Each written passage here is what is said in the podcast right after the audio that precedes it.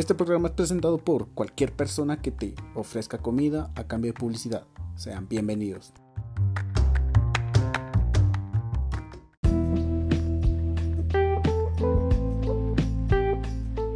¿Qué onda? ¿Cómo estás? Pues eh, contento, congratulado de estar acá en tu ¿Y porque ya tenés la nueva reacción de Facebook? Ya me costó un chingo, tuve que actualizarla, pero, pero ahí estamos. Mucha gente creyó que estaba, que estaba pariendo por la reacción, hasta me escribieron, pero no, todo bien, todo correcto. Queda, güey. Queda. Em, bien, bien, vos aquí, la verdad, eh, corriendo un poquito. Eh, para los que escuchan y tal vez no lo sepan, eh, yo estoy preparando mi examen privado y vos también, ahorita que sepas. Ah, estoy preparando mi examen privado para, para, pues, para ya pasar a la tesis y mm, estarme ahí sí que preparando tanto para mi privado es una loquera. O sea, tal vez no tanto, pero sí me crea mucha ansiedad porque realmente eh, hubiera pedido fecha hace poco. Entonces, mm, me, me, dio un bajón navideño. Pero, pues, de ahí todo bien, porque me da como también tiempo de estudiar un poco más, de, de llevármela más al suavitel. Entonces, creo que esa es la parte como tranquila. Afortunadamente, mi familia está bien, están ahí al, también tranquilos, dándole con todo. Y, y eso es lo que me mantiene como también tranquilo, vamos. bueno. Pero bueno, a mí pues me eh, alegra. Vamos al, a lo, ahí sí que lo... Ah, qué bueno que te alegre. A lo que truje chencha. qué bueno que te alegre. A lo que truje chencha, exactamente. Eh, realmente la, la, motivación para hacer el podcast em, es que la gente ya no tenga como esta presión de, de, que estamos en cuarentena, de que estoy aburrido, de que, de que, ay, qué hueva, que todo, o sea, todo al final te llega a aburrir. Por más chance que tengas acumulado, te va a aburrir porque tenés noticias, porque tenés eh, rumores de la gente, entonces, quiera que no desespera. Y lo que trato aquí de hacer es como que la gente se despeje de todo esto. Sí, es que... Em, afortunadamente, perdón, ¿me dijiste? Sí, lo que pasa es que, eh, como vos decís, en este tiempo de cuarentena, que no estás viendo a tus amigos desde hace un montón de tiempo, a escuchar este tipo de, conversaciones eh, te, sumerge en, lo que se está hablando. O sea, por eso los podcasts eh, nacieron de algo auditivo, no, no eh, con la combinación visual que hace en YouTube, porque no, no, es lo mismo, o sea, te metes mucho más en el papel cuando estás ah, solo escuchando. Sí, definitivamente ya tener una nueva perspectiva de, de muchas cosas, de un tema en específico, muchos temas, eh, creo que también es bueno. Eh, justamente decía mi amigo Juan Carlos, que se llama Critical Pearson, nosotros le decimos niño argentino, em, decía que si vos no salís de, esta cuarentena leyendo un libro con una nueva habilidad, no sirvió, pero... Son mamadas. Eh, tal vez no comparto tanto. yo no comparto tanto esto porque también considero que cada quien a su ritmo, o sea, el hecho de que, como decía un doctor, no recuerdo dónde, tenés el chance de salvar el mundo rascándote las pelotas. Y creo que esa es la mejor definición de, lo que estás haciendo ahorita. O sea, tenés el chance de salvar el mundo y a tu país. Entonces, em, cada quien va, o sea, cada quien, algunos se van a dedicar a videojuegos. Por ahí vi que hay gente que está armando como equipos ya de, de, videojuegos en línea, ya para que hacer un equipo que vaya a una mundial de, de FIFA, por ejemplo, de un Call of Duty.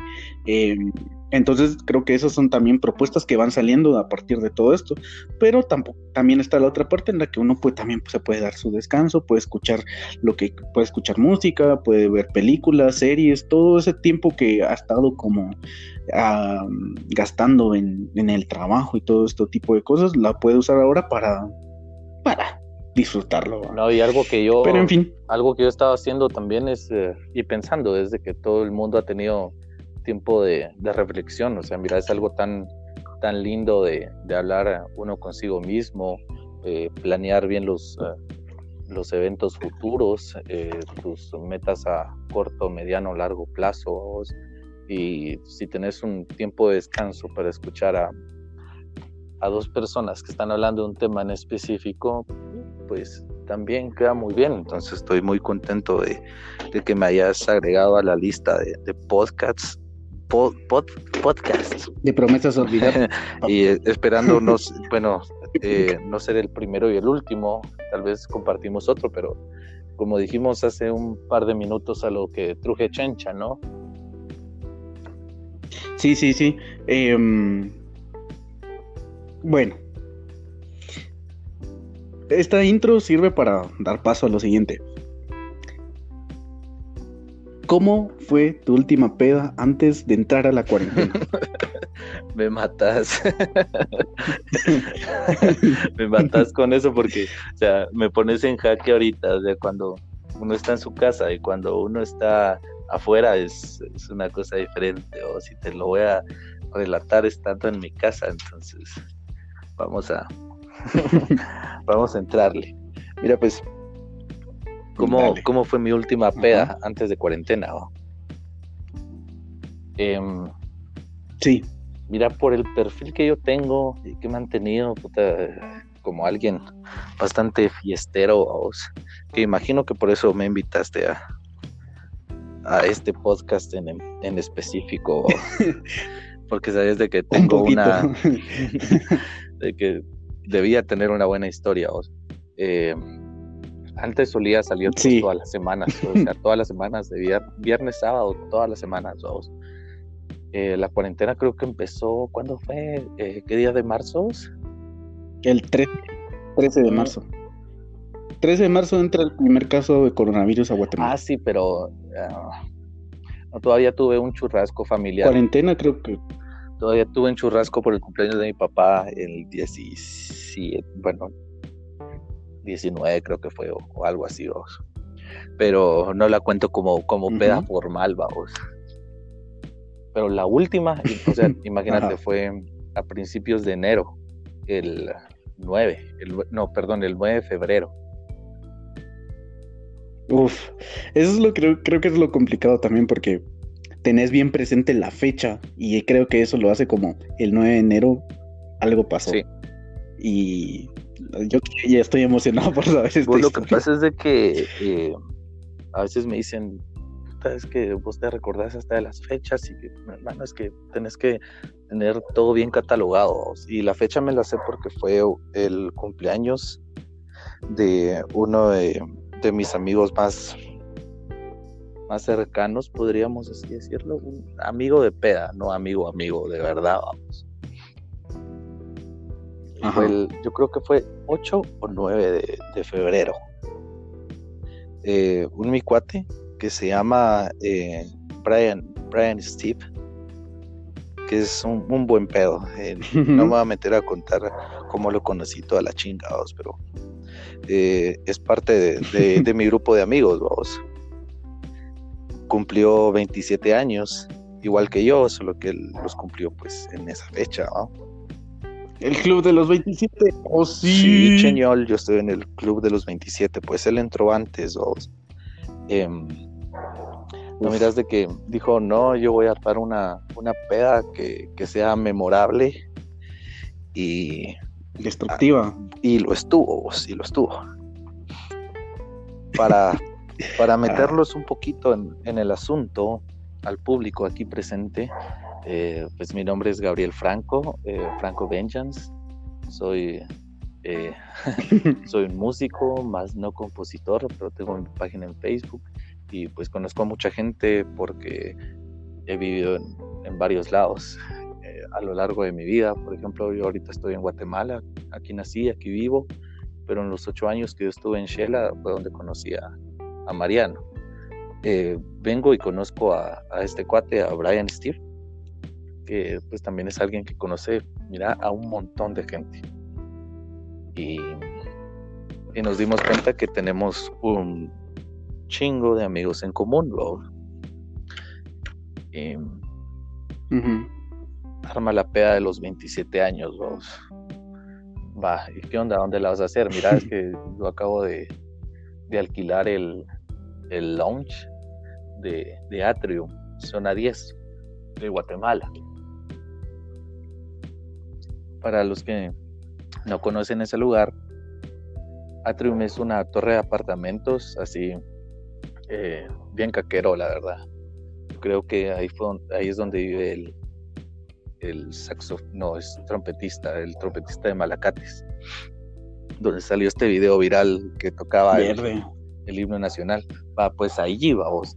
Fíjate que ahí tiene un, tienen una, tienen una piscina en, en el último nivel, creo que tiene como 30 niveles. Tiene una piscina, un jacuzzi y en el sótano tienen un lounge. Y pues este mi cuate conoce, como te digo, a un montón de Mara, incluyendo eh, chavas y chavos de entre 20, 33 años, vamos. Entonces la, la fiesta prometía, vamos. prometía. Prometía lo que, lo que debía ser. Así es. Y vine, yo me puse en contacto con un cuate y llegamos a, al destino, vamos. Y pues como es torre de apartamentos, se pusieron con sus moños, vos. Resulta que eh, había una, una pre-party. Estaba la pre-party, la party y la after-party, vamos. Entonces a mí me invitó a la, a la pre-party por ser de los más cercanos. Bien exclusivo. Bien Pues y me dijo, mira, estas chavas son las que van a llegar y puta, ¿para qué te digo? Vamos? Bueno, vamos, vamos. Este mi cuate con el que iba a llegar se atrasó un poco y estábamos citados para las 2 de la tarde, llegamos como a las 5. A las 5 cuando llegamos nos dice el, de la entrada, miren, ya nadie puede entrar a la, a la fiesta de aquel. Puta, ¿y por qué? Resulta que le armaron de pedo porque dos chavas eh, estaban en la piscina del, último nivel. Se quitaron la ropa y se tiraron hacia la piscina. Verga. En el pre-party, entonces no pudimos, entonces no pudimos entrar, vamos, porque, porque hicieron ese su cagada las, las nenas, vamos. Entonces, creo que eso es lo peor con convivir con Mara que no se sabe comportar.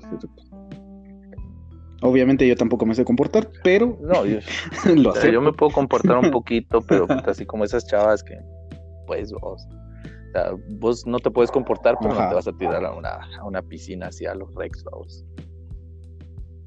vamos. Entonces, puta, nos quedamos esperando afuera de la torre de apartamentos. Llegan otras dos chavas y igual no las dejaron entrar. Nosotros llevábamos algo de, guaro. Puta, y de plano se quedaron ahí con nosotros tomando y hablando porque nos presentamos y toda la chinga con, con Adolfo, se llama mi cuate con el que iba. y no te la voy a hacer tan cansada y voy a llegar a la parte donde llegaron, llegó más Mara que, conocíamos nosotros, ya nos habían dado luz verde y logramos entrar, vamos. Cuando logramos entrar, em, ya estaba yéndose toda la gente del, último nivel para el, para el launch. El launch ellos lo tienen en el sótano 2, creo yo. Pero así bien caqueros, puta como que eh, es un, fue una peda soñada, soñada, Ajá. nos mandaron a todos, cual ganado, al lunch. Y, empezó la fiesta. Todos estaban tomando desde antes, bueno, estábamos tomando desde antes. Y, ahí fue donde se dejó llegar eh, mi grupo de amigos, escogimos la mejor mesa, y empezó a llegar gente y más gente, puta, y era gente que, puta, que yo conocía, como te digo, este mi cuate eh, y yo tenemos un montón de amigos en común, entonces yo me sentía como que hubiera sido mi fiesta, vamos.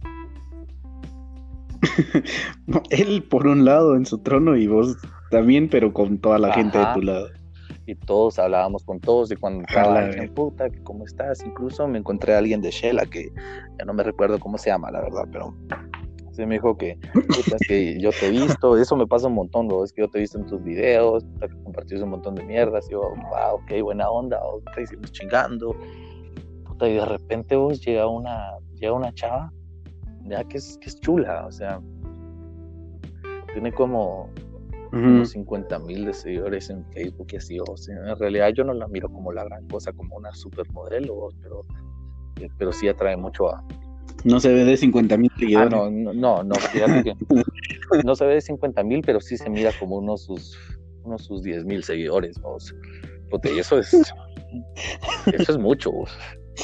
sí, es bastante. Tal vez te voy a mandar una foto de ella, pero sí, o sea, tiene su pegue, o sea, es, muy, es muy linda y su forma de ser es así, puta, súper talea, pero es de aquellas que entran a un lugar y se roban los reflectores y así, vamos. Sí, pues. Vaya, sí, yo la lo conocía desde antes, y también otro mi cuate. Entonces me dijo, mira, ¿quién vino? Se llama voy a omitir su nombre, le voy a poner Mónica. Mira que vino Mónica, a la puta. Como eh, no estaba saliendo yo con nadie, así que puta, soltero, toda la chinga, entonces puta, voy a ver qué, qué, onda, qué pasa ahí, vos. Ajá. Puta, y me quedé hablando con ella, chingando, y, toda la onda, puta, todo esto, puta, la mara descontrolándose. Yo para no entrar en el spot de, este chavo me quiere, me quiere tirar, vamos. ¿Casa qué? Puta, yo me alejaba, pues iba a chingar con otra Mara, puta, te lo juro, como que hubiera sido mi fiesta, vamos. Me iba a chingar con otra Mara, otra Mara llegaba conmigo, y puta, lo mismo. Ah, la puta, mira, yo te he visto en tal lado, mira, no me reconoces, o, puta, y, chavos, chavas, mira, algo espectacular, espectacular. Eh, ese sí creo que es la peda soñada, man. Es una peda soñada bueno, hubiera, hubiera sido, hubiese sido la peda soñada, pero tienes que esperar a cómo termina. Em, este, este mi cuate, Brian Steve, el, anfitrión de la fiesta, nos había vendido de que puta, él tenía un apartamento ahí, que la gran puta, puta. Pero si él vive con sus papás, ¿cómo le hace? O, saber, y lo dejamos ahí en remojo. Viene este mi cuate, el, eh, y me presenta otro, el doctor, doctor, eh, vamos a ponerle el doctor, no, mejor Nosbaum. Entonces el doctor Nosbaum viene y se pone a hablar conmigo. Y cuando vi estaba viendo con ojitos de, de te quiero tirar a, a Mónica. Well, a la it's okay, pero ¿qué onda? ¿Qué pasó? Entonces yo me pongo a hablar con él porque ya no hay mejor manera que destruir a tus, a tus rivales que haciéndote amigo de ellos. Ajá. Entonces yo, yo empecé a hablar con él. Ajá. Em, y vos, ¿y qué onda? ¿Por dónde vivís? Le digo, la puta, yo vivo aquí en el apartamento no sé qué. La puta, aquí vivís, ¿y qué onda? Aquí te conoció el Brian. No, sí, Brian me conoció en X lugar, pero me pidió favor de hacer el, eh, la peda acá y toda la onda. Y yo, oh, puta, entonces no era cierto. la cosa es de que este Brian se adjudicó toda la fiesta a. O todo el. Ajá. A él. A él, cuando en realidad el que estaba prestando toda la chinga era el, el doctor Nosbaum. A la puta, eh, como te digo, no te la voy a hacer muy cansada, pero puta, estuve hablando con un montón de madres, así que la chinga. Eh, yo llevaba mi, mi, sombrero, entonces, puta, le di mi sombrero a Mónica para, puta, como para decir, eh, viene conmigo, o si ella no se podía esperar de mí, o, a huevos que sí, marcando, marcando territorio. La orinaste. La, la oriné, la oriné, la orinaste pues y aún así orinada, la Mara la invitaba a bailar y puta, ella iba a bailar. Yo no voy a decir que no, vamos, porque puta era. Puta, no era mi, mi traída ni mi. Nada, yo no puedo decir nada. Pero sí la iba a traer, puta, y estuvimos así como que muy juntos, dos. Y, puta, ahí viene el doctor Nosbaum, antes de entrar a eso, el cumpleañero se puso una pija, mira que la del, la del negro de WhatsApp no es nada, le cantamos el feliz cumpleaños, él se subió a una barra que había ahí, se tragó unos 15 segundos de tequila y se fue de culo de la barra para el piso. A la verga. todos van a chingar, todos van a cantar, todo, todos van a hacer la puta de, de todos. Y en eso viene el doctor Nosbaum y, me, y bueno, le dijo a, Mónica, pero como yo estaba con Mónica, puta huevos que la tenía que cuidar a sol y a sombra, vos. Mira, ¿querés conocer la piscina? O si yo no había ido a la piscina. Ah, la verga. Ah, no, eh, perdón, no dijo querés, sino quieren, porque vio que yo estaba ahí con ella. Miren, ustedes no quieren conocer la piscina del, último nivel, la puta. Que sí, dice ella, que la gran puta. Ah, baja puta, pues yo también, vamos, pero puta, yo. Yo como vi que nos, que nos habían echado a la verga y no iba a estar para el pre-party, dejé mi calzoneta en, en el carro, vamos, y ya no se podía salir. Por lo mismo que, que estos del la torre apartamento estaban pues con restricciones vos. Entonces yo le digo, vos, mira, pero puta, yo no tengo con, con qué meterme, vos. Pela, hombre, yo te presto algo, puta soque, vos. Entonces yo me fui, mira, más con el ánimo de uno, que no se tiraran a la chava con la que, estaba planeando, vos. y, dos, ajá, ajá. de ir y cuidando. Dos, eh, puta, porque de verdad quería conocer esa piscina, o sea, puta, mano. Sí, es una piscina en un sí, nivel. es algo que no, no es de todos los días, o si en zona 10 de Guatemala, o sea, es una vista espectacular, vamos. Y entonces nos dijo, ¿quieren ir? Vamos? Pero él tratando de sacarme del camino y puta, yo metiéndome, vamos. Ajá. Bueno, so que vamos, y ella va a la suya. Puta, y nos dejan el jacuzzi. Miren, mucha, ahorita vengo y se va a la verga el cerote, el doctor nos va.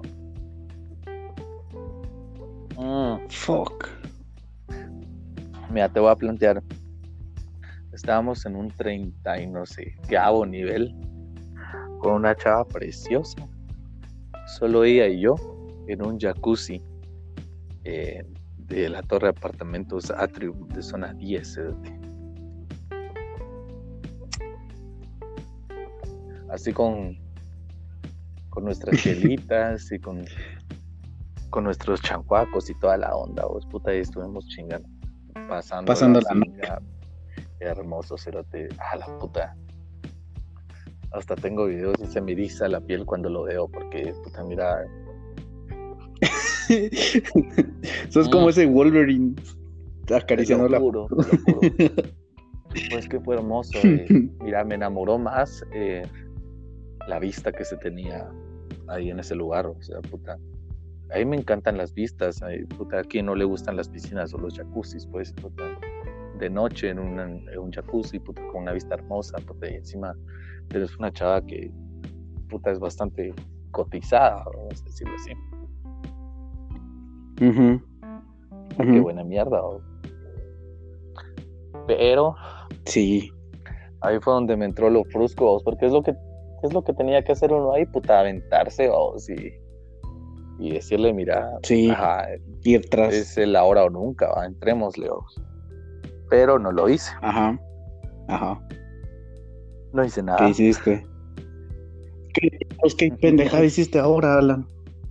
No hice nada, solo Yo estuve hablando con ella. Sí, solo puras palabras, hablando como que fuéramos eh, solo cuates, ¿no? Sí, la verdad es que me ahueves, la verdad. De la mirada y casi que, que se me Paraguay el Chile, vos, pero. pero mira, ¿para qué te voy a las pajas, man? ¿Qué te voy a las pajas? Sí, sí lo pensé, sí lo pensé. tengo que hacer uno de esos juegos de apostamos o me besas o alguna mamá así, no hice nada. Manitas ah, calientes. Manitas, calientes. Solo hubiera escuchado eso antes de. Ah, si lo hubiera escuchado el 7 de febrero, todo sería diferente. Ajá. Puta, regresó el cuate, vos. Puta, y ya pasamos a la piscina, puta, bajamos y toda la mierda. Y y ya había empezado el after, o sea, imagínate, estuvimos solos como una, como una hora y media o dos, más o menos. Y en todo eso no hice nada. Em, llegamos al after y puta, ya estaba el cumpleañero, resulta que la fiesta ya había terminado. Pues imagínate. La verga. yo había mojado mis cigarros, puta, hice un par de, retos de, shots para ganarme unos cuantos cigarros, puta, así caí bajo, y me pierdes, amigo. Y esta chava Mónica se fue a acostar, vamos. En el cuarto de ese cerote porque es el que está, del, del doctor Nosman porque es el que estaba más ah. cerca, vamos.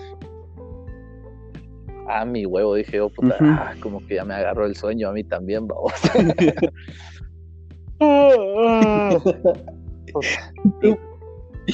ya está de hueva la fiesta. Ya, se, ya se coció el arroz, vos. Puta, y me fui a con ella, puta, nos acostamos, Puta, y, así como que, como que íbamos y llega el doctor Nosbaum, También No, más cabrón, Vos mira que te están esperando para no sé qué chingados, vamos, dos. Y nos fuimos los dos. ¡Oh! Hijo de su puta madre. Entonces nos salimos los dos. Sí, es que puta, mira, cuando, cuando tenés el ah. lugar, ahí que el que manda es el del lugar, vamos. Puta, no le va a decir, puta, no, aquí me va a quedar, vamos, puta, y es un puto cuarto, vamos. y salimos los dos, puta, me puso bien a pija el pisado y, me fue a, acostar a, un cuarto del segundo nivel, o sea, calculado. Los apartamentos de dos niveles. Puta. Puta, me fue a dormir, ¿cierto? Y a huevos que él se metió a su cuarto, mm. Sí, Como Ron y a la verga. Cuando me desperté a las 6 de la mañana, yo a la puta ya me comieron el mandado, fui a ver y a huevos que ya me lo habían comido. Mm. Sí, se Te está bueno, en realidad, ¿qué pasó adentro? No sé. Ella va a decir que no, ella va a decir que no pasó nada, pero... él va a decir que se la metió hasta hasta las entrañas, pero pues, ¿Qué fue ahí es donde la dejas en, saber, saber qué pasó. En mejor no quiero saber. Puta, me volvió a dormir, me desperté como a las nueve. Puta, pero igual me desperté y siempre esa vista preciosa de los apartamentos de zona 10, vos. me despierto y, y la pizarra todavía durmiendo, o sea, ella tiene un hijo o sea, es de que lo mío son las, las luchonas, ¿no? Las, es que luchonas, las sí. Es que las luchonas de acá sí, sí, mi respeto. Bien bonitas. o sea, no que, mi mamá me va a averiguar porque le dije la bendición y que la gran puta. Y puta, me despierto, puta, no salían, todavía estaban jeteados. no, no mames, no mames sin. No, perdón. No, me desperté. Tengo bigote. cuatro, no, tres de la mañana. Se despertaron y me llevaron a cero, Cero es un lugar para los oyentes de aquí de, la ciudad capital, creo que queda en zona 9, que es, bueno, era eh, de los, no caqueros, pero puta, sí, si cobran algo caro, sí, entonces solo llega, llegan hombres que pueden pagar esa mierda y llegan mujeres con hombres que pueden pagar esa mierda. Entonces, puta, y solo nos fuimos los tres, cerote, puta. El doctor Nosbaum, Mónica y yo. y los dos a hacer las vencidas de quién se lleva el culo. Puta, mira, un, un doctor que vive en zona 10 versus yo, vos. Es decir, no, no me va mal, gracias a Dios, no me va mal. Pero estábamos a final de quincena, era nueve o bueno, mediados, ya me había chingado un pisto. Puta, limitando todas las mierdas. Entonces, puta vos. Mm. que le iba a ganar esa chinga, vos. Sí, ese pulso lo ganaba, ya lo tenía asegurado. estaba jugando de local, vamos.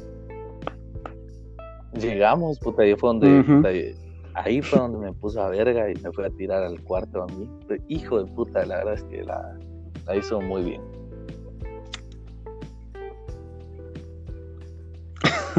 fue como mm, un cremas chinabajul, algo así lo pondré. Yo no soy adicto al fútbol, pero por lo menos sé que los cremas. Pues of. Que chinabajul, vamos algo así hiciera un amigo mío. Y algo así. ¿Cómo? Y mm. puta, ya, ya, ya ah. me despierto a las 9 de la mañana, puta, en esa vista preciosa del atrium, consciente de que me, me, habían, ya me había ¿Cómo? despertado yo a las 9 de la mañana en, en la hermosa vista del atrium. Ay, no sé. Disculpa, disculpa, se está cortando.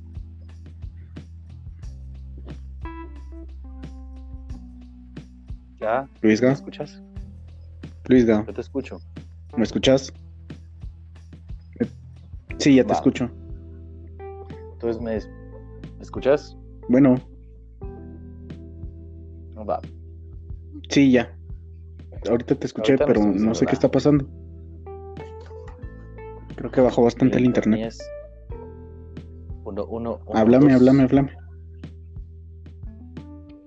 Ni culo ni esposa. Al pan pan y al vino vino. No, se está trabando, fíjate. Bueno, bueno, bueno, bueno. Bien.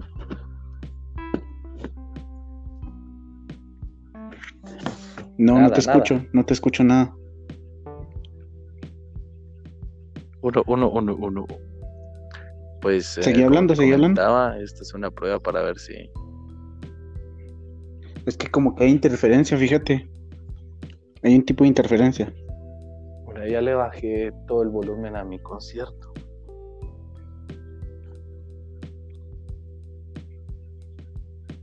¿Me escuchas ahora no? Bueno, sí, seguí hablando. Estaba comentando. Me, desperté a las 9 de la mañana En, en, esa vista preciosa de Atrium Zona 10 me di cuenta que me habían bajado el culo. Que. Sí, que, te ganaron el pan. puta, no podía salir porque tenía que esperar que, salía, que saliera el doctor Nosbaum. Salimos y yo tuve que escoltar al culo que él se. Él dice que se cogió. Porque no sabemos, no sabemos y salimos con ella, o salimos y. no, porque los dos llevábamos nuestro carro. Y, ajá, entonces, puta, cuando ah, fui a llegar a su carro, puta, le habían puesto una remisión por mal parqueo.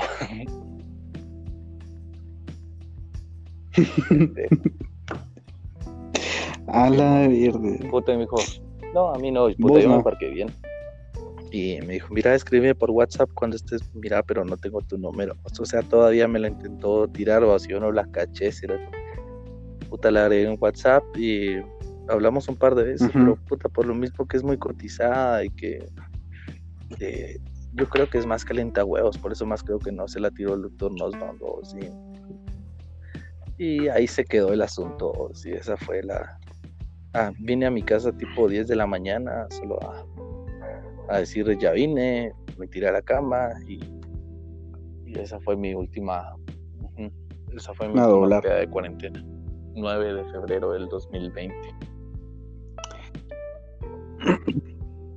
A ver.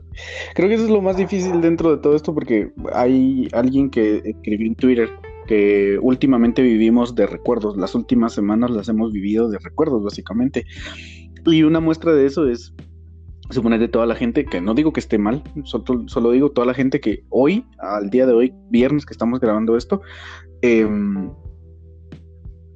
está subiendo muchas fotos de recuerdos del IMF y no está mal. Obviamente todos teníamos planes, pero esta pandemia nos vino a quitar muchos planes que nosotros ya teníamos en, pues, en curso.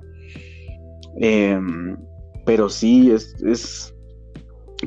eh, es difícil poderlo asimilar para muchas personas, pero también tenemos que comprender como que, bueno, es algo necesario por la salud, ahí sí que prefiero salud que una chingadera con mis amigos. No, y es que eh, yo había, mira, lo que yo he, pensado sobre este encierro es que nos, nos, ha ayudado a todos a, apreciar lo que teníamos antes y el tema que vos tocabas, de que nosotros vivimos de recuerdos, pero eh, mira, para mí los recuerdos que nosotros estamos reviviendo ahorita son la luz de esperanza que tenemos para cuando todo esto acabe.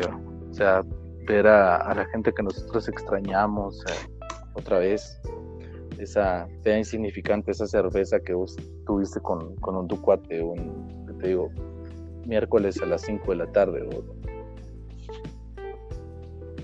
Ah, o todas las veces que, que te dijeron, mira, salgamos y no saliste, o que la, la gente lo dice por chingar, de que nunca más voy a volver a, a rechazar una salida con alguien, pero si te vas al trasfondo de eso, es que de verdad eh, el tiempo que nosotros tenemos aquí en la Tierra es, es una estrella fugaz.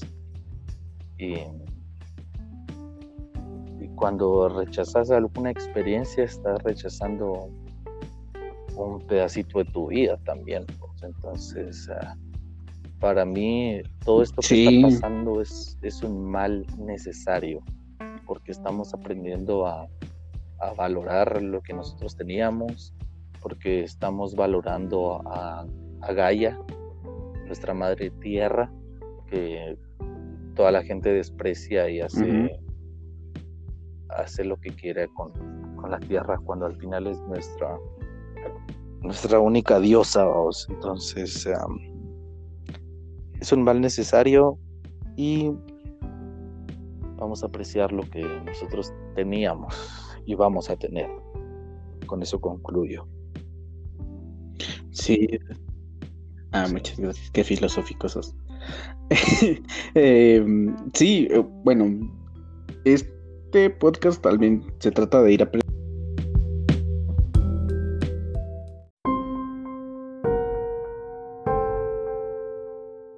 aprendiendo.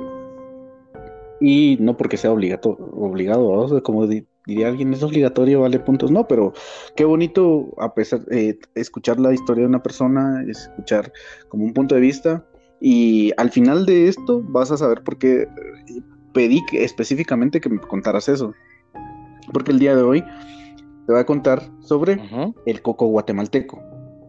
¿Y quién? El coco, ¿por qué el, coco guatemalteco? Eh, quien esté escuchando esto, si alguna vez le dijeron, eh, pórtate bien, porque si no voy, mi culash va a venir por vos, tiene una razón de existir. A este, a este personaje que existió, digo existió porque ya falleció, eh, durante los años 40 más o menos, eh, sí, durante los años 40, em, es un personaje muy recordado entre la historia de Guatemala.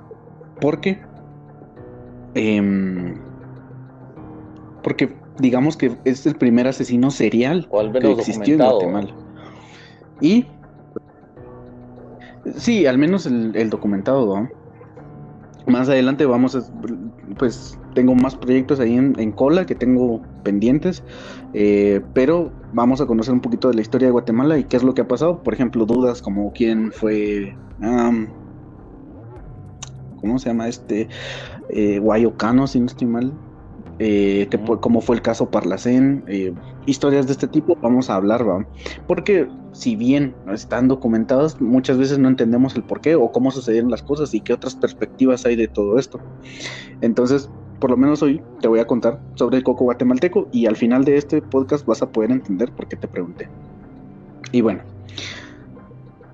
José María Miculás era un joven jornalero de 21 años, migrante de Patzicía, Chimaltenango, junto a su primo Mariano Macú Miculás. Se convirtió en el primer asesino serial en Guatemala. ¿Me escuchas? ¿Me escuchas? Luisga, no te escucho ahora yo tampoco. Aló, aló, aló, aló, aló, aló. Aló. Aló, aló, aló, aló, aló, aló, aló, aló. Aló, aló, ¿me escuchas? Luisga. ¿Me escuchas? Sí, ¿ya me escuchas? Ya, ya te escucho. ¿Sí? ¿Me escuchas? Sí, pero vas a tener que empezar desde el principio. Va, está bien. José María Miculash era un joven jornalero de 21 años, migrante de Patsicía, Chimaltenango. Junto a su primo, Mariano Macú Miculash, se convirtió en el primer asesino serial de Guatemala y disfrutó confesando sus delitos.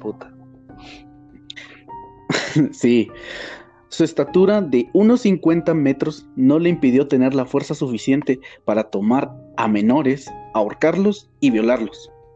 Un pequeño hombre, pero un gran monstruo. Así lo describieron. Calculada era más bajito que nosotros y. Puta. Mira, lo que, lo que me acabas de contar se asimila un poco al, al asesino serial de Colombia. ¿Cómo? Eso fue en los años ochenta y tantos o setentas, no sé. Pero seguí. No, lo que te, lo que te estoy contando ahorita es de los 40, de 1944, 40, 44, más o menos. Va, pero seguí las dudas que tengo, te las voy a hacer saber después. Va. José María Miculash era un joven jornalero de 21 años. Ah, perdón, me confundí. Mikuláš fue producto de sus propios trastornos psicológicos, un hombre que disfrutaba de tener sexo con niños y jóvenes adolescentes, abusarlos y luego asesinarlos. Los trabajitos, y esto está entre comillas, así lo pongo porque así lo describe él, lo realizó acompañado de su primo Mariano Macú Mikuláš. El rastro sangriento de Mikuláš por distintos caminos de Guatemala Misco, Santa Catarina Pinula, Antigua Guatemala y San Pedro Zacatepeques, despertó en la sociedad una alerta que continuó en zozobra. Los gritos de indignación llegaron hasta la casa presidencial, en donde el presidente, perdón, el presidente de en ese entonces, que era Juan José Arevalo Bermejo, quien recibió todo tipo de quejas por su falta de mano dura con la delincuencia. O sea, imagínate esto, o sea, estamos hablando del principio de la, digamos, de la, mm, de la primavera guatemalteca, que es del 44 sí, sí, me estás hablando de Juan José Arevalo. Y le toca a Juan José Arevalo en los primeros años. Eh, Juan José Arevalo. hablando del primer presidente de Guatemala que fue electo de forma, de manera democrática, pues. Exactamente, eh, imagínate, o sea, en una época tan difícil, digamos, a él le toca lidiar con esto. Dice, el aparecimiento de niños estrangulados en barrancos del área metropolitana no cesaba y se convertía en una crisis aguda para el mandatario. El suceso del perdón, el suceso, según el criminalista Ricardo Mendoza, el modus operandi regular de los primos Mikuláš era encontrar a los menores cerca de barrancos los, los, convencían de acompañarlos para mostrarles conejos y cuando los niños se agachaban, los dominaban con fuerza y los ahorcaban con lazos o cables. Les quitaban el pantalón y los violaban. Pero la gota que derramó el vaso fue el viernes 22 de febrero de 1946. ¿Qué pasó? Enrique, quien Enrique, ¿qué pasó? ¿Qué pasó? Quien vivía en San Pedro Zacatepeques había, había llegado a la ciudad capital para vender leña, mientras caminaba por la finca El Naranjo junto a sus dos mulas. Enrique no se imaginaba lo que ese día conocería, perdón, Enrique no sabía que ese día conocería el final de su vida a manos de los primos Mikulash y se convertiría en una víctima más de un listado de más de 15 menores que fueron ultrajados por los violadores. sí, eh, es, es difícil. Encontré esto que es un, tal vez no un tanto, es, es un dato para que tengamos más contexto. El joven vendedor vestía una camiseta hecha de manta color rosa, un saco celeste y un sombrero de palma. José María Miculash su primo, iban caminando con el objeto de ver qué conseguían. Digámoslo así, ellos querían ver qué conseguían y así lo escribían ellos, ver qué conseguían. Mariano, su primo, se encontró con un menor que traía dos mulas cargadas con leña. Al poco de caminar, dispusieron regresar porque su primo le dijo, hay algo por allá abajo.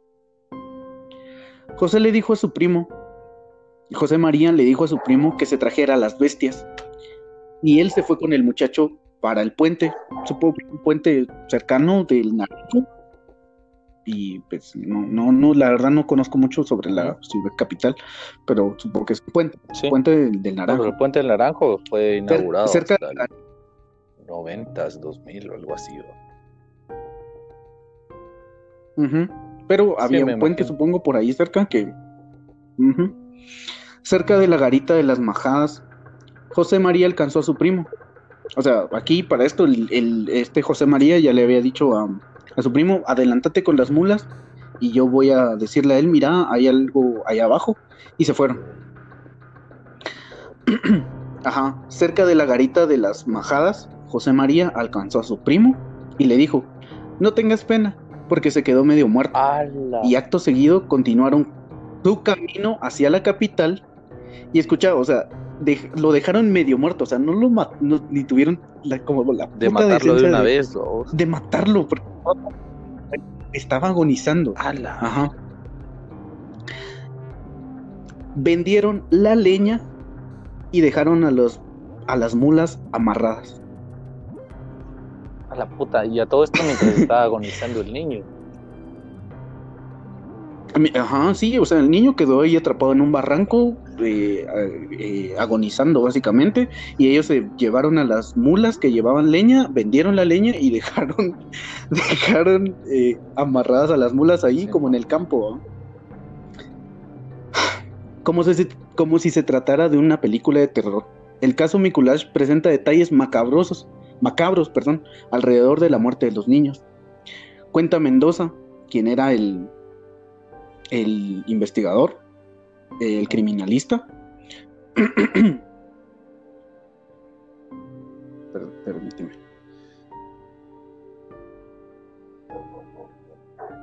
Ajá. El criminalista, que el aumento de cadáveres hacía pensar a los ciudadanos, o sea, las personas en ese tiempo, o sea, también tengamos en cuenta el contexto de, ese tiempo, eh, que la instrucción de los asesinatos masivos provenían de la casa presidencial, pues que gobierno, ¿no? Todos piensan que, o sea, no, en ese tiempo también tenemos que entender eso. Los rumores de las vecindades apuntaban que a raíz del accidente automovilístico del presidente el 16 de diciembre de 1945 junto a unas bailarinas rusas, su espalda había quedado dañada. Esto era lo que creía la gente, calcular. Por esta razón, la gente aseguraba que Arevalo mandaba matar a los niños para quitarles el líquido cefalorraquídeo que protege la columna y el cerebro de lesiones para inyectárselo él y seguir sano. O sea, eso llegó, o sea, eso llegó a pensar la gente. Y no te digo que eso pasó, eso llegó a pensar la gente. Muy bien. Regresando, al día siguiente, el sábado 23 de febrero, se encontró el cadáver de Enrique, el niño que estaba vendiendo leña. No tenía puesto el pantalón. Lo encontraron hincado sobre la arena, con el frente pegado a la peña de oriente a poniente, con ambos brazos bien amarrados al cuerpo, con varias vueltas dadas en su con un cable. Otro al cuello y colgado de un árbol. O sea, básicamente él estaba ahorcado viendo para abajo, casi, ¿no? O como un, como una piñata, digamos, básicamente. Básicamente. En el, en el pecho presentaba, eh, presentaba magulladuras, porque así lo describen, así está en el reporte, magulladuras amoratados, como si, como si un vehículo hubiese pasado encima de él. Las piernas las tenía moradas, se deduce que el sujeto no murió ahorcado. En el pecho se veía una lesión y golpes equiotímicos, es decir, que se veían como, como que con un trozo de leña le pegaron en el pecho y estaba sangrando de ahí, Lo mismo en la faz, que es como la frente, supongo, y las rodillas. Relata el expediente del juzgado cuarto de primera instancia. Ajá, sí, en la cara. y en las rodillas. O sea, le pegan en la, es que solo de imaginármelo, no sé. Relata el expediente del juzgado cuarto de primera instancia penal. Ajá. Transcrito por la Asociación para el Fomento de los Estudios Históricos de Centroamérica. De puerta a puerta, de boca en boca, el asesinato de Enrique causó conmoción en una sociedad que apenas comenzaba a poblar la ciudad capital. Tres meses después, las autoridades capturaron a José María y él confesó los crímenes e indicó dónde estaban algunos cuerpos. Fue tanta la presión que se ejerció sobre el gobierno que se crea la ley Mikulash. Y dice, considerando que existen hechos delictuosos cuya comisión, por su naturaleza, causa justificada alarma en la sociedad y que exige un procedimiento rápido para que la ley se aplica sin más demora que la estrictamente necesaria para la comprobación de los hechos y el ejercicio del derecho de defensa de los enjuiciados a fin de restablecer la tranquilidad social. Esto es lo que se lee básicamente en el momento que capturen al sospechoso o al culpable. Eh, ellos no tienen como un tiempo, así como que los llevan al preventivo y ahí que se pase. No, o sea, ahí de una vez, básicamente, se va para. O sea, se va al juicio y, se, y juicio y condena, ¿no? Para que no hubiera como escapes o cosas. Mikulash fue capturado el 26 de abril de 1946, tres meses después de haber cometido el acto con Enrique. La aprehensión se logró gracias al retrato hablado de una anciana que lo identificó cerca de un barranco en compañía del niño del día anterior. El coco guatemalteco confesó las violaciones y los asesinatos, aunque trató de inculpar mayormente a su primo, Mariano. Sin embargo, su primo había sido más listo, digamos, y él le él culpó de todo a José María. Incluso al saber que el juzgado había determinado que él enfrentaría la pena capital y Mariano 30 años de prisión. José María trató de vincularlo con la muerte de una anciana a quien la llamaban la viejita del cigarro, es decir, la ancianita que los, delató. Em, la mataron también y eh, ella, pero se dedujo que ella se, se murió por una caída, quien era una anciana de 63 años. Mikulash hacía notar que para ellos era una tarea que apreciaban como normal. Cometían el delito y continuaban con su día. A veces seguían su camino, otras se iban de fiesta. Esa era su rutina. Hijos de puta. Imagínate, o sea, se iban de fiesta después de cometer un asesinato. De, puta madre. Ah, no, mira, Mataron a Puta, yo no puedo, yo no puedo compartir un post sin dejar mi reacción y no sentirme mal, ¿cierto? No va a ser esa mierda. Yo a veces, puta, comparto un post de Facebook y no reacciono al.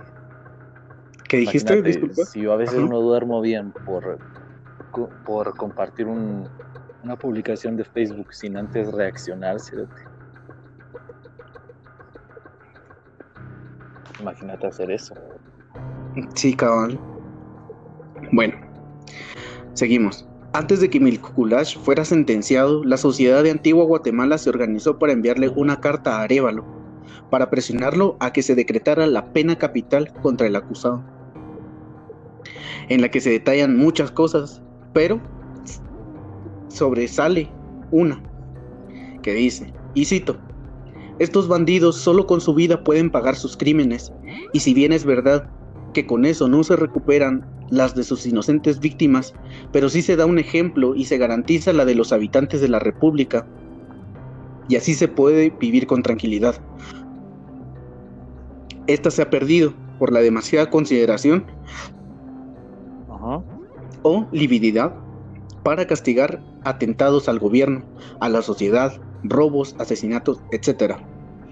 Esto pues Venimos a pedir, señor presidente, que caiga todo el peso de la ley sobre estas fieras humanas, que se les fusile públicamente para satisfacción, no eh, para satisfacción, no por encontrar en ello un placer, sino para que veamos en el actual gobierno que en el actual gobierno existe orden y que quiere garantizar la vida y tranquilidad de su pueblo.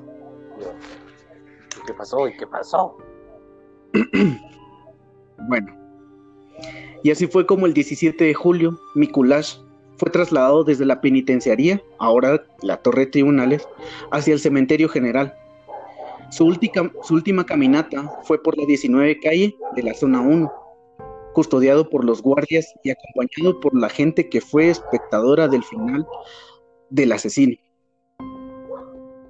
Para despedirse apropiadamente, el violador confesó y solicitó que se le brindara un tacuche, un y como buen guatemalteco, dos octavos.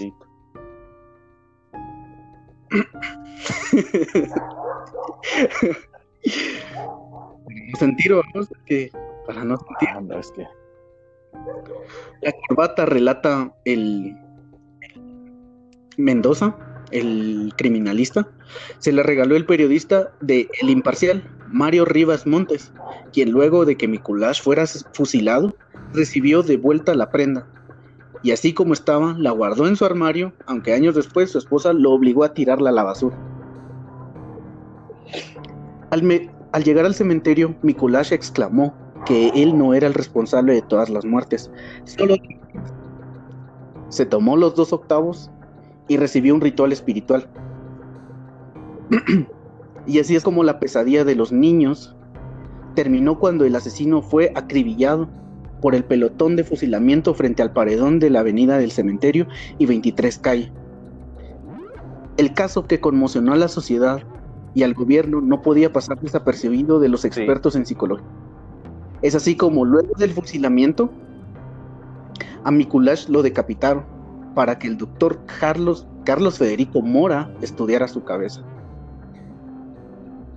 Además, nunca se supo dónde fue enterrado el cuerpo sin cabeza de Mikulash. El gobierno de la época determinó que no se registraría el nombre del asesino en la lápida para que no fuera reconocido por personas que quisieran hacer rituales oscuros o sacar el cadáver. Y así es como termina la historia de el primer asesinato primer asesino en serie de Guatemala, José María Mikulash. Sacramentado.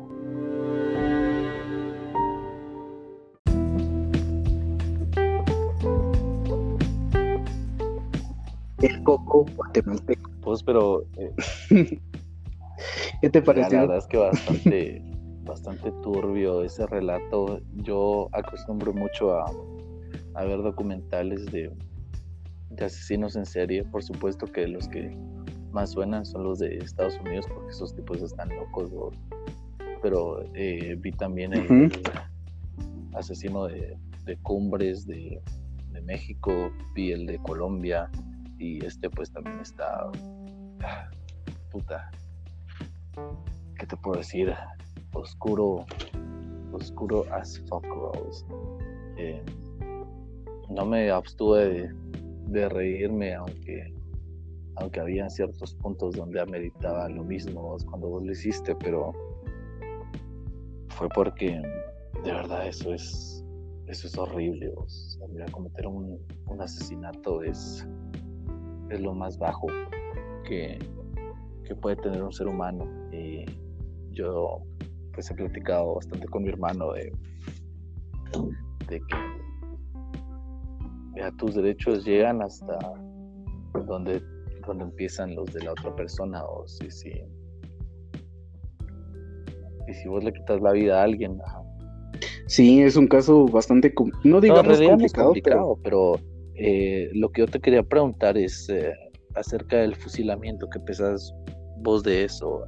¿Debería seguirse aplicando? Ahorita ya no hay, pues espero yo, asesinos seriales en Guatemala. Eh, disculpa, solo te, está cortando un poco.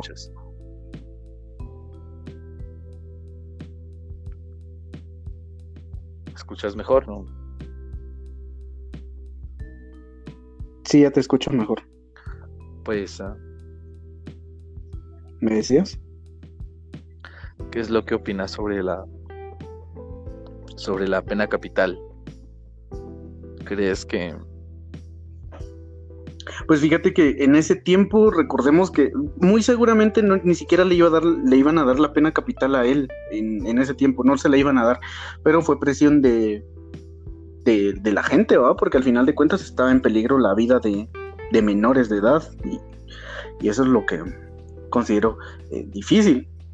Lo que me pareció algo muy interesante fue que el mismo doctor Federico Mora fuera el que quisiera estudiar la cabeza de él, porque en ese tiempo em, se consideraba que, pues, para dejarlo a grandes rasgos, se, existía una malformación en el cerebro que hacía que las personas realizaran este tipo de actos. Sin embargo, ya en el estudio de todo esto, uno se da cuenta de que em, no, por supuesto, la idiosincrasia juega un papel. mira, la no digamos que juega un papel fundamental en el actuar de las personas, pues entonces eh, mira, ir recabando en la historia de, este, este muchacho, porque era un muchacho eh, que tenía 21 años. Eh, este, sí, tenía 21 años. Este José María, o sea, a mí de verdad lo que le pasó, o sea, sí puede ayudar a, prevenir eh, de otros asesinos seriales potenciales que pudieran haber, sí. Eh, pero eso es otro tema. a lo que yo quiero entrar es, eh, ¿qué pensás vos sobre la pena capital? ¿Estuvo bien que lo asesinaran? Sí, no. ¿Debería de seguir funcionando? ¿Por qué dejó de funcionar? Fíjate que ese es un tema muy complicado. Creo que mm, mi punto de vista es que primero, antes de poder dictaminar que que haya una pena de capital como esta, verga. ¿Por qué? Me ahuevé, cerote. Puta, pasaron unos gatos aquí en mi casa. Es que pasaron unos gatos peleándose aquí en mi casa, me ahuevé. es José María, lo invoqué. Em, la, pena capital, creo que em, primero que nada hay que estudiar a la gente, vamos. No, por eso te pregunto, vos, vos como psicólogo estudios. Yo consideraría que no, prefiero estudiar el contexto, prefiero estudiar eh, la vida de la persona, qué es lo que ha sufrido, tal vez no ha sufrido, pero qué es lo que ha sucedido en su vida como para poder determinar qué es lo que está pasando y en base a eso poder em, dar un, un dictamen. ¿Cómo se podría decir? Un dictamen, ajá, pero obviamente si ya nos ponemos en la actualidad, supongamos, eh, asesinatos así en serie, pues realmente con eso no vas a cambiar mayor cosa, vamos, o sea, le da lo mismo estar muerto que estar en una cárcel. No, dale, dale. Y perdón, y pues recordar que ahora pues hemos avanzado como sociedad y la, muerte de un ser humano no tiene que ser la solución para, para que cambie el mundo. O sea, si se diera solo en una si se diera solamente en una región del mundo, incluso eso se debería de estudiar, pero la pena de muerte como tal y de dictaminarlas, muchos aún en nuestros tiempos todavía la piden, ¿va? Piden que exista la pena capital, pero vamos a entrar tal vez un poquito en debate, digamos, pero ¿quién sos vos para decidir que la vida de alguien tiene que terminar, independientemente de lo que él o ella haya hecho? Em, uno también tiene que como conocer el contexto, qué es lo que está pasando, porque no, no es, em, no es solo porque sí, no, no nace, pues, o sea, una persona tal vez sí puede nacer con ciertos rasgos, digamos, pero no, el contexto social en el que vive es el que va a determinar si esa persona va a ser así. Y te voy a poner este ejemplo. Un día yo iba en el bus para la universidad em, y se subió pues un tipo que...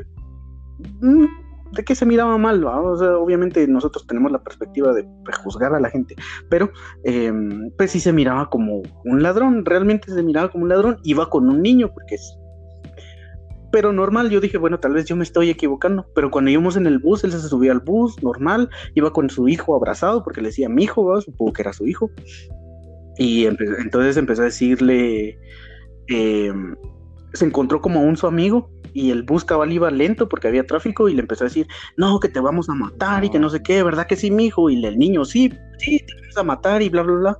Entonces quiera que no, esto también influye en cómo el ser humano eh, va aprendiendo a vos. Y pues tal vez algo muy teórico mío, pero también podemos ver el aprendizaje vicario, que, que si alguien escucha y estudia esto, el aprendizaje vicario, que es em, el aprendizaje por observación, obviamente influye también, y no importa que seas, estés en la élite de la, de, las, de la sociedad o que estés en el proletariado, se pueden desarrollar este tipo de problemas. Y pues obviamente lo único es que hay que tener como el, la debida, el debido cuidado con las personas. Y pues eso, pues esa es mi perspectiva en cuanto a la pena capital.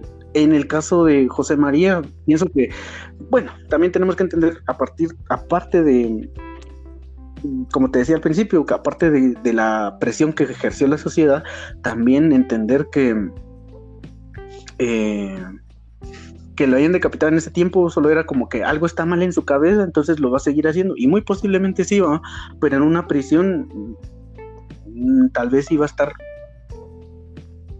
igual, va, muerto en vida, porque digamos, llamémoslo que así, seamos realistas, va. Estar muerto en vida, porque no tenés que hacer mayor cosa, no hay que hacer, Pero mira, pero en fin. No sé qué te pareció la buena y no va a ser eh, siquiera cuestión de debate porque yo estoy eh, de acuerdo con vos que puta, lo que hay que investigar es qué es lo que ha pasado con, con ese tipo de gente, qué es lo que los lleva a hacer ese tipo de, de actos. lo, más, lo más sencillo no siempre es lo, lo mejor, porque puta, ¿qué es lo más fácil?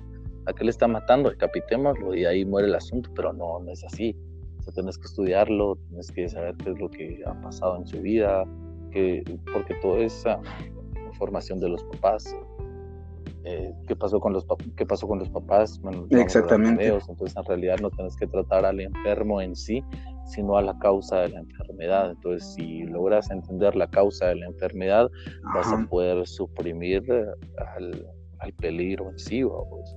Entonces, yo tampoco yo tampoco estoy de acuerdo con, la pena capital, le, le, dijimos desde como media hora. No estoy de acuerdo con eso, eh, uno por cuestiones científicas, como lo decías vos, y nuevamente te cito a vos, eh, por cuestiones morales, o sea, ¿quién soy yo para decir quién vive y quién no? Entonces, eh, tenemos que llegar a, a lo profundo del, del asunto para poder llegar a algún algún dictamen. Para mí lo mejor no fue haberlo asesinado así, sino era pues eh, estudiarlo, o sea, qué pasaba. Exactamente. Y esa época, ajá, ajá, de que como te digo, esa época en la psicología también estaba, era como... Estaba en pañales, pues. Poder del cerebro humano. Ajá, exactamente, o sea, la psicología es una ciencia relativamente nueva, entonces, eh, tiene, pues, tiene sus fallos como todo. Pero en fin, que me, me alegra mucho que te haya gustado realmente. Eh, pues son cosas como te dije que vamos a ir aquí hablando, ya sea con vos o con otros invitados, vamos a hablar sobre este tipo de temas, ya sea de historia propiamente de Guatemala. como yo te dije al principio, yo me siento eh, bastante congratulado de estar aquí con vos en este podcast. Mm, gracias. Eh, ¿Alguna recomendación? Como te dije al principio también, perdón que repita, repita tanto esto, eh, el fin es podernos despejar un poquito de, todo esto. Em, no sé si vos tenés alguna recomendación musical o, o, de Netflix o ah, algo. mira, pues yo, que estés viendo. a mí me encanta ver televisión, yo disfruto mucho eso. Eh, me trago todo Netflix, yo pago Amazon Prime y toda la chinga, pero pues sabes de que lo mío es la música. Y, yo, puta, vivo por la música, la música. Y, la recomendación que voy a hacer no es ah, porque tu hermano sea bajista de la banda, pero, puta, em, elegía. Elegía es una de las mejores bandas que he escuchado aquí en, en Guatemala y, en, y en todo el mundo, me atrevería a decir.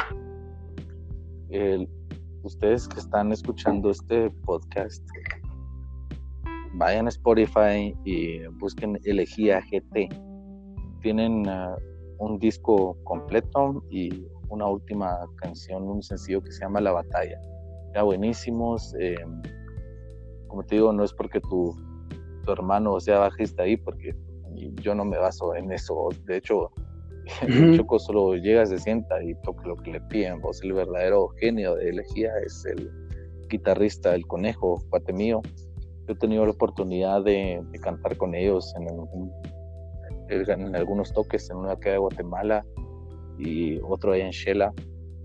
Tienen un, un estilo así bien mezclado entre punk rock con hard rock, que es lo que más me, más me gusta a mí. Los riffs son buenísimos, las letras tal vez no son de lo mejor que he escuchado, pero eh, la música en sí hace que te olvides de, de, todo y es bastante potente. La producción está hecha por Miguel Zapeta, igual de Quetzaltenango, es buenísima, como te digo, de lo mejor que he escuchado. A mí me encantan las bandas de acá de Guatemala. Vos me recomendaste Philox, era Foz, son bandas muy buenas, pero que pretenden ser algo más. En cambio, Elegía trae ese rollo entre hard rock, entre punk rock 90s, 2000, pero cuando los escuchas son Elegía, tienen sus riffs propios buenísimos. Y, mano, de verdad, eh, Elegía es una de mis bandas favoritas. He sacado un par de covers de ellos en mi, en mi página, Franco Vengeance, me pueden seguir. Eh, esa es mi recomendación de hoy. Elegía, elegía, elegía GT. Escúchenlos mucha de verdad. Elegía GT es una bandona de su puta madre. De su puta madre. Me alegra que te guste. Eh, realmente, como vos decís, eh, la, la, música, por lo menos a mí también me gusta bastante. Eh, pero siempre trato de, o sea, ir escuchando un poquito más. Obviamente no tengo un gran conocimiento musical, creo que voy conociendo poco a poco, pero eh, para ahorita yo les voy a recomendar a una banda guatemalteca, creo que te la mencioné al principio, que se llama Mex Futura, que es el proyecto de Denise Gutiérrez de Hello Seahorse, junto con el DJ de de la banda Bastón. Eh, es un proyecto demasiado futurista, a mí por lo menos me encanta. Eh, segunda recomendación, eh, el proyecto de Ejecto, el disco de em, Mi Universo, está muy muy bueno. Deberían dárselo, si no lo han escuchado, es un artista igual guatemalteco, tiene toques de Zoé, digamos, pero es una buena propuesta guatemalteco. Em, y por último, em, anunciarles que Bandcamp justamente en estos días eh, quitó las comisiones por, por la compra de discos. Entonces ustedes pueden ir a las bandas de Bandcamp y pueden comprar el, el contenido. Em, eh, sí, el contenido que han subido, los discos, que a veces no pasan de 3 dólares. Eh, cómprenlo porque todas las ganancias netas para el artista ya no va a quedar una comisión por el momento para Bandcamp. Entonces, creo que es una buena oportunidad para poder apoyar artistas nacionales como Tita Moreno, eh, Cameo Drive, que tienen discos ahí. Anteriormente pues habían otras bandas, pero ya no. También pueden escucharse el disco de Easy Easy que se llama Katana, que realmente es un discazo. Se lo recomiendo.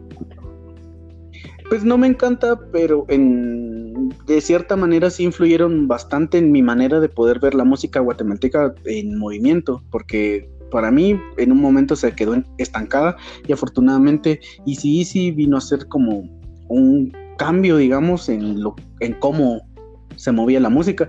Y lo podemos ver como también de cierta manera en Woodser. una banda que otra banda que me encanta, Woodser, pueden escucharlo. Woodser, Philoxera, Hot Sugar y las que mencionaste son unas propuestas tremendas si hay un error que nosotros tenemos acá en Guatemala es no apreciar lo que nosotros tenemos. Y a veces uno dice, ah, no, pero es que yo escucho lo gringo o yo escucho lo mexicano porque suena mejor. pero ya hay bandas en Guatemala que suenan eh, con una producción muy buena, como estos de, ¿cómo se llama la banda del Tao? Tao Salazar. Ah, Glass Collective es una banda. Eh, Glass Collective, Glass Collective. Alega. Entonces, si vos te pones a, a investigar sobre música guatemalteca con buena producción, sí hay, sí hay. y tenemos que apoyarnos acá entre todos, porque puta, si no lo hacemos nosotros como guatemaltecos, ¿quién lo va a hacer? Exactamente. Por último, les dejo la recomendación que sería, es un ritmo muy distinto, no, realmente yo no puedo encasillarlo en algún en algún género como tal y eso es lo que me fascina de, de, esta persona y es un ser que respeto mucho, que conozco, que afortunadamente conozco, tal vez no de muchos años, pero lo conozco y es una persona con mucho talento que para hacer para haber lanzado su primer sencillo el año pasado y ya para este año haber estado fichado por el IMF, creo que eh, es una muy buena propuesta musical. Se llama Jeff Tucker. Pueden ir a escucharlo. Jeff, J-E-F-F, Tucker, T-U-C-K-E-R. Pueden escucharlo. Jeff Tucker, respeto para él, mucho respeto para él, porque su música, lo que hace realmente está planeado, tiene un plan y no, no está haciendo cosas al azar. Salazar. Cosas eh, eh, entonces, sí, eh, cosas al azar. Entonces me, me, fascina bastante este proyecto. Em, vayan a escucharlo, te lo recomiendo y creo que eso es todo por hoy. Muchas gracias. estamos grabando viernes en la noche para poderlo tener editado para el domingo, para que ustedes lo tengan listo, para que puedan disfrutar esta cuarentena lo más que puedan.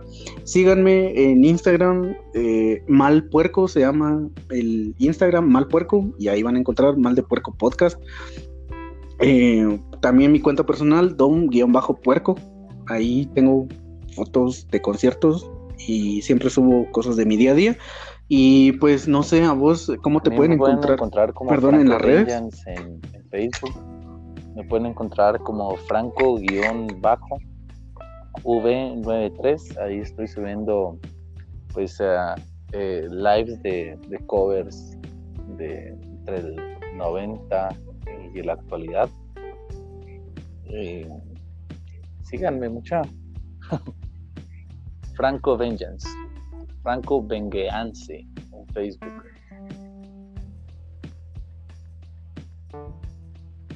Vengeance. Muy bien, perfecto. Muchas gracias por acompañarme, muchas gracias por hacerme ganas. Un placer por eh, eh, platicar con vos, ya sea de música, de estos temas de pedas. realmente para mí, a mí y a vos creo que nos fascina la música y justamente tuvimos una charla previa a todo esto en la que hablamos de un montón de música, y eso nos me alegra bastante. Próximamente vamos a tener otro episodio con vos en el que vamos a presentar pues más adelante el tema. Déjennos planearlo un poquito mejor y eh, próximamente ya saben otro podcast con Franco Beñans. Te quiero un montón.